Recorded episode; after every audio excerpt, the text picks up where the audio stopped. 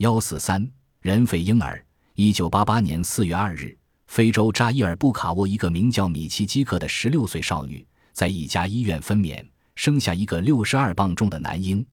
令医护人员大感惊诧的是，这个男婴的外貌及其形状，与其说是人，倒不如说是一头狒狒，因为他满身长满浓密的棕色毛发，面孔像狗，这是狒狒的外貌特征。医生认为，这个男婴一半是人。一半是狒狒，其大脑是人的大脑，而身躯却十足像狒狒。这个人肺婴儿出世后，逐渐显现了他与人类婴儿不同的特征：生长得比较快，没有几个月就已经能够行走和攀爬，而且性情带有侵略性，不像普通婴儿那么纯真和善。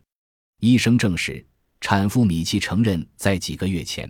她在一个丛林中曾被一头雄性狒狒强奸。